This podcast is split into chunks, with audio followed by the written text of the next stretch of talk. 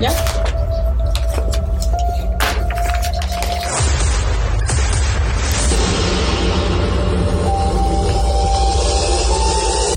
¿Qué tal? ¿Cómo están? Aquí, ah, como todos los lunes, almorzando con Pedro Rodríguez. Ah, hoy, como siempre, haciendo una pequeña revisión de lo que hizo noticia en su periódico Nuevas Raíces la semana pasada. El Papa dice que las bendiciones a las parejas homosexuales buscan incluir y no dividir. Ah, panel de la Cámara Baja, debate, votación del juicio político del secretario Mallorcas. Ah, también caliente el tema de inmigración a todo nivel del Senado, del Congreso. Ah, una de las noticias que escuchamos el fin de semana, el día sábado, ah, vimos en las noticias que van a ejercer una gran presión sobre las personas que están de manera ilegal en el país o están en un trámite migratorio y ah, son ah, acusados y obviamente no, no solamente acusados, sino encontrados culpables de cargos de lo que llaman DUI en inglés, que en inglés significa conduciendo bajo la influencia ya sea del alcohol o de las drogas. Aparentemente en los últimos meses han pasado una cantidad de accidentes de personas que usando alcohol o drogas han estado manejando, personas indocumentadas y han tenido accidentes en los cuales han resultado algunas víctimas fatales.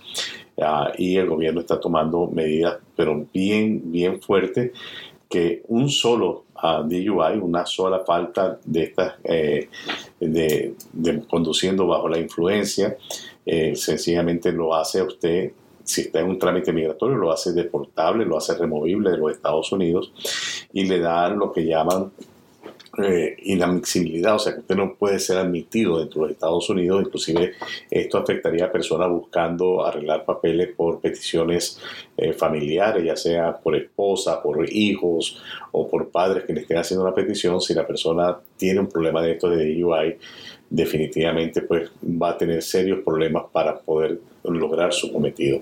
Creo que fue aprobado con eh, la negativa de 150 congresistas uh, eh, demócratas que negaron que no les parece que sea eh, justo, mientras que hay una gran cantidad de demócratas que se unieron a la, a la bancada republicana y dijeron que, que, sí, que les parece bien que realmente sean penadas estas personas con el mayor peso de la ley y no puedan optar a beneficios migratorios, ya que de alguna manera, en, la manera como algunas personas, y creo que es la manera inclusive como la ley puede ver una persona que estando en estado de ebriedad se ponga frente al volante, eh, lo ven como un asesino. Es una persona que irresponsablemente está tomando un vehículo bajo unas condiciones que la gran probabilidad que pueda tener un accidente. Y estos son casos que eh, la gente eh, se le hace a veces difícil, hay personas que llegan a este país, jamás han tenido experiencia ni siquiera manejando, ni siquiera conduciendo un vehículo, y aquí el sistema lo obliga, que uno tiene que tener un vehículo para poderse mover, empieza a manejar, estando indocumentado, muchos casos estando sin licencia, sin estando sin seguro, y entonces, eh, aparte de eso, viene la parte de abusar del alcohol.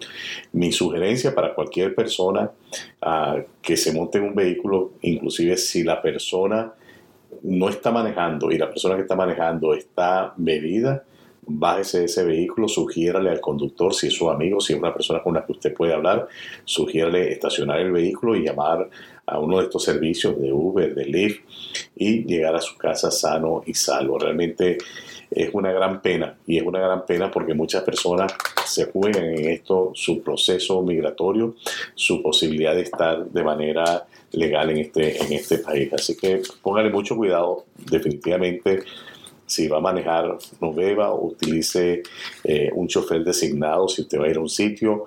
En algunos casos, use estos servicios. Mire, son quizás 20 dólares, 15 dólares más que usted va a tener que pagar esa, esa noche, pero use los servicios de estas compañías que tienen estos choferes que nos van a buscar, lo llevan hasta su casa sin ningún tipo de riesgo. Más de lo que hizo noticias, eh, afirman, eh, militares de los Estados Unidos afirman haber pasado 92 días viviendo en una nave nodriza extraterrestre. Interesantísima esta noticia. Uh, como siempre, usted puede ahondar más en lo que en estos titulares buscando su periódico Nuevas Raíces en las tiendas eh, hispanas.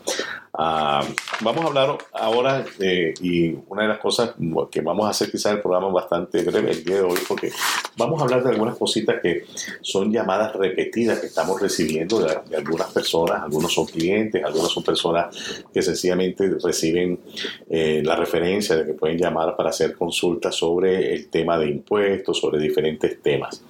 Una de las cosas que en los últimos ah, días de la semana pasada y ahora inclusive comenzando esta semana nos ha llegado, es situaciones en las cuales la persona tenía un ITIN ah, para hacer sus impuestos y recibe un seguro social. Entonces ahora eh, en algunos sitios le están asesorando que como el ingreso del año pasado fue con el, con el ITIN, que haga los impuestos con el ITIN y ya para este año que tiene el, el seguro social los haga con el seguro social. Pues déjeme decirle, la ley lo que establece es que si usted recibe un número de seguro social, usted no puede no puede, desde el momento que usted tiene su tarjeta de seguro social, usted no puede usar más el ITIN. El ITIN, usted tiene que agarrar lo que muchas personas hacen y yo le recomiendo hacer es la original con una copia de su seguro social y una pequeña carta diciéndole sencillamente al departamento del IRS de los Estados Unidos, diciéndole, señores, anexo encontrará mi ITIN, gracias por haber proveído este, este, este número para poder hacer mis taxes, pero yo a partir de ahora ya tengo mi seguro social, el cual también se lo anexo, y por favor haga un, una eh, merge o una integración de, de, estas cuentas para que cualquier cosa que esté, ya sea un crédito o una deuda que esté en el ITIN, pase al seguro social de manera más rápida, porque esto va a pasar más tarde o más temprano, va a pasar. Cualquier persona que le diga que usted teniendo un seguro social puede seguir utilizando su ITIN, ya sea para abrir compañía, para hacer sus impuestos, le está dando una información equivocada. Usted puede ir a la página del irs.gov y verificar que lo que yo le estoy diciendo realmente es la manera como usted tiene que actuar. Usted tiene que inmediatamente suspender el uso de ese ITIN. Si usted ha llenado W9 a, compañías para que le hagan su 1099, por favor notifíquele, notifíquele a ellos. ¿Qué pasa si alguien le manda una 1099 con el número del ITIN? Bueno, está bien, usted ponga esa 1099 en sus impuestos del año 2023, pero esos impuestos del 2023 los va a hacer con su número de seguro social.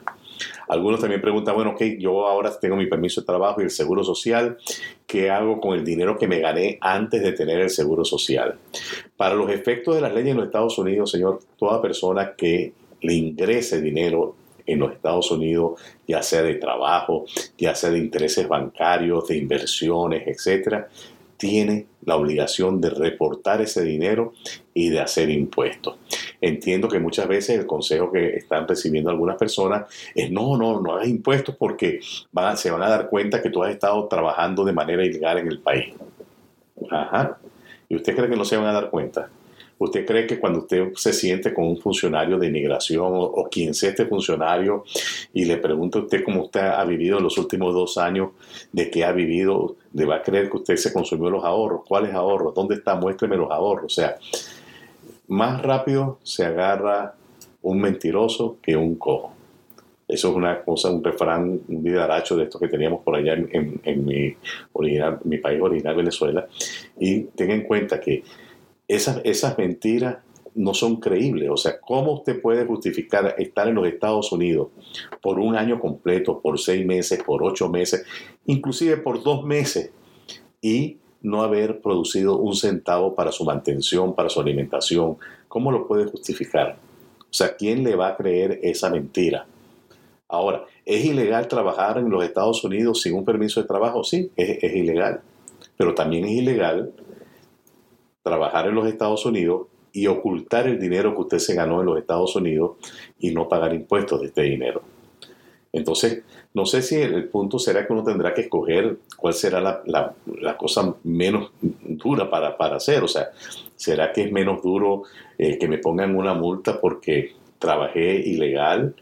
¿O será menos duro que me pongan una multa porque evadí el impuesto y al evadir los impuestos le robé al Tesoro de los Estados Unidos. O sea, ¿cuál será eh, más fuerte a la hora de una cosa? ¿Qué puede ser más defendible? será más defendible frente a un juez, llámese un juez de inmigración, un juez civil, un juez mercantil, un juez penal. Será más posible que yo le pida perdón por haber tenido que trabajar de manera ilegal para mantener a mis hijos, a mi familia en los Estados Unidos. O decirle, no, señoría, perdóneme que yo me he ganado 40 mil dólares y, no he pagado 12 mil dólares de impuestos que tenía que pagar. O sea, ¿cuál será realmente la cuestión? Quizá usted debería sentarse y buscar el consejo de un abogado, pero inclusive yo buscara que ese consejo del abogado me quedara hasta por escrito, ¿no? Porque si un abogado me dice que no, que no puedes declarar impuestos porque has estado trabajando de oye, ¿dónde está? Usted me puede poner eso por, por escrito, para yo tener por escrito que realmente me estás diciendo que yo no, no debo de ninguna manera trabajar, que yo no debo declarar los impuestos, lo, lo que sea que le estén dando el consejo debería usted buscar las maneras de tener eso por escrito. Si usted está trabajando su caso de inmigración con un abogado, consulte con su abogado, a ver qué le dice su abogado, básese en lo que le dice, pero tenga, trate de tener un respaldo, porque al final Nadie le va a decir a usted que haga algo ilegal. Trabajar ilegal en los Estados Unidos es hacer algo ilegal, obviamente, pero no pagar impuestos también es algo ilegal. Entonces, hay personas que en sus impuestos eh, no reflejan dinero durante un año, algunos que reflejan inclusive cantidades que cuando usted ve esas cantidades, usted dice, pero ¿cómo hizo esta persona para vivir? Entonces, yo muchas veces le digo a, clientes que vienen buscando información para comprar casa y me traen sus impuestos para que yo los ayude a, buscar un préstamo. Y cuando vemos sus impuestos, vemos que las declaraciones son sumamente bajas. ¿Qué le decimos? Le digo, oye, ¿cómo se sentiría usted? Le ponemos ese ejemplo. ¿Cómo se sentiría usted o qué respondería usted frente a cualquier funcionario que le pregunte sobre estos ingresos? Porque cualquier funcionario va a tener curiosidad como una familia de vamos a decir una familia de tres o una familia de cuatro personas, ¿cómo subsiste con cinco mil dólares al año? Yo si fuera un funcionario, yo tengo curiosidad porque yo, a lo mejor también tengo, tengo un hijo, tengo una esposa y quiero saber, oye, ¿cómo yo puedo lograr vivir con cinco mil dólares? Entonces usted está dejando realmente un espacio para algunas preguntas incómodas, o sea, ¿qué estoy haciendo? ¿Usted está robando? ¿Usted está traficando? ¿Usted se está consumiendo sus ahorros? Muéstreme de dónde sale el dinero con el que usted está viviendo. Eh, ¿Cuánto paga usted de renta? 1.500 o 1.500 por 12 no da 5.000, es, es obvio. O sea que es importantísimo que usted tenga en cuenta que no puede realmente engañar al gobierno, a cualquier funcionario, de que usted no ha hecho dinero, que usted ha estado aquí sin hacer dinero, usted está pagando, a lo mejor está pagando su caso de asilo a un abogado, está pagando formas, está pagando una cantidad, y de dónde sale todo este dinero. Entonces es una cuestión de creer conciencia y sobre todo dentro de lo que es lo mejor, actúe de manera honesta. Si usted ganó dinero, reporte su dinero, pague sus impuestos. Como le digo, le va a ser mucho más fácil defender el hecho de que usted haya buscado trabajar de manera ilegal para obtener dinero, para no ser una carga para este país, para poder mantener a su familia ese discurso le va a salir mucho más cómodo que tener que decirle a un juez, no, yo no, no, reporté dinero y me robé, sencillamente pues no pagué los, impuestos que tenía que haber pagado. Eh, así que mi recomendación es esa, realmente la honestidad por delante, la verdad por delante eh, y normalmente aplicar esa, esa, eh, esos valores en este país tienen buenos resultados. Por otra parte, una de las cosas que nos llaman también para preguntarnos si la persona, toda persona tiene que hacer impuestos, no. Una, una persona que trabajó con W2 ah, y tuvo ingresos por debajo de los estándares que están en la 1040. En el caso de una persona soltera son alrededor de 14 mil, casado 27 mil 700. O sea, estos, estos, estos números se, actualizan cada, cada año, acuerdo a la inflación. Si usted está por debajo de ese número, usted no está en la obligación de hacer impuestos. Más, tenga en consideración si usted trabajó por cuenta propia si usted trabaja por cuenta propia, o sea que usted no está bajo una W2, ah, bajo una nómina, bajo un payroll, si usted ganó más de 400 dólares, usted tiene que hacer impuestos. ¿Y qué es lo que pasa? ¿Cuál es la diferencia? La diferencia es que una persona que le pagan con una W2 que está en nómina, esa persona cada mes le descuentan para pagar Social Security Medicaid y la empresa paga una porción del Social Security Medicaid, mientras que una persona que trabaja por cuenta propia tiene que declarar porque tiene que pagar su impuesto de Social Security y Medicaid. Entonces, básicamente, como regla general, cualquier persona que haya ah, trabajado y devengado más de 400 dólares como eh, autoempleado, self-employed, como usted lo quiera llamar, tiene que presentar su declaración de impuestos. Así que ahí, ahí, les voy a dejar con esa información bien importante, señores. Es temporada de impuestos. Yo sé que allá afuera quizás hay muchas personas mal asesorando a la, a la, gente, dándole cómo hacer curvas, cómo no hacer esto, cómo no hacer aquello. Eh, mucha gente nos llega, pero es que quieren hacer sus impuestos y, después que estamos haciendo... No, pero es que mi vecino, mi compadre me dijo que no pusiera tal cosa, uh, mi vecino, mi compadre me dijo que podía poner la comida del perro.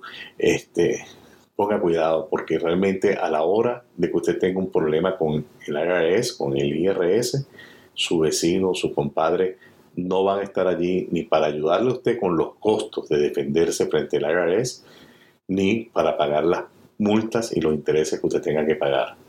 Usted busque la asesoría correcta. Hay muchas organizaciones sin fines de lucro que están allí para ayudarle, para darle la asesoría en cuanto a materia de impuestos. Eh, muchas personas, como nosotros lo hacemos a través de este programa, también estamos tratando de ayudarle, dándole la información para que usted haga las, maneras, las cosas de la manera adecuada.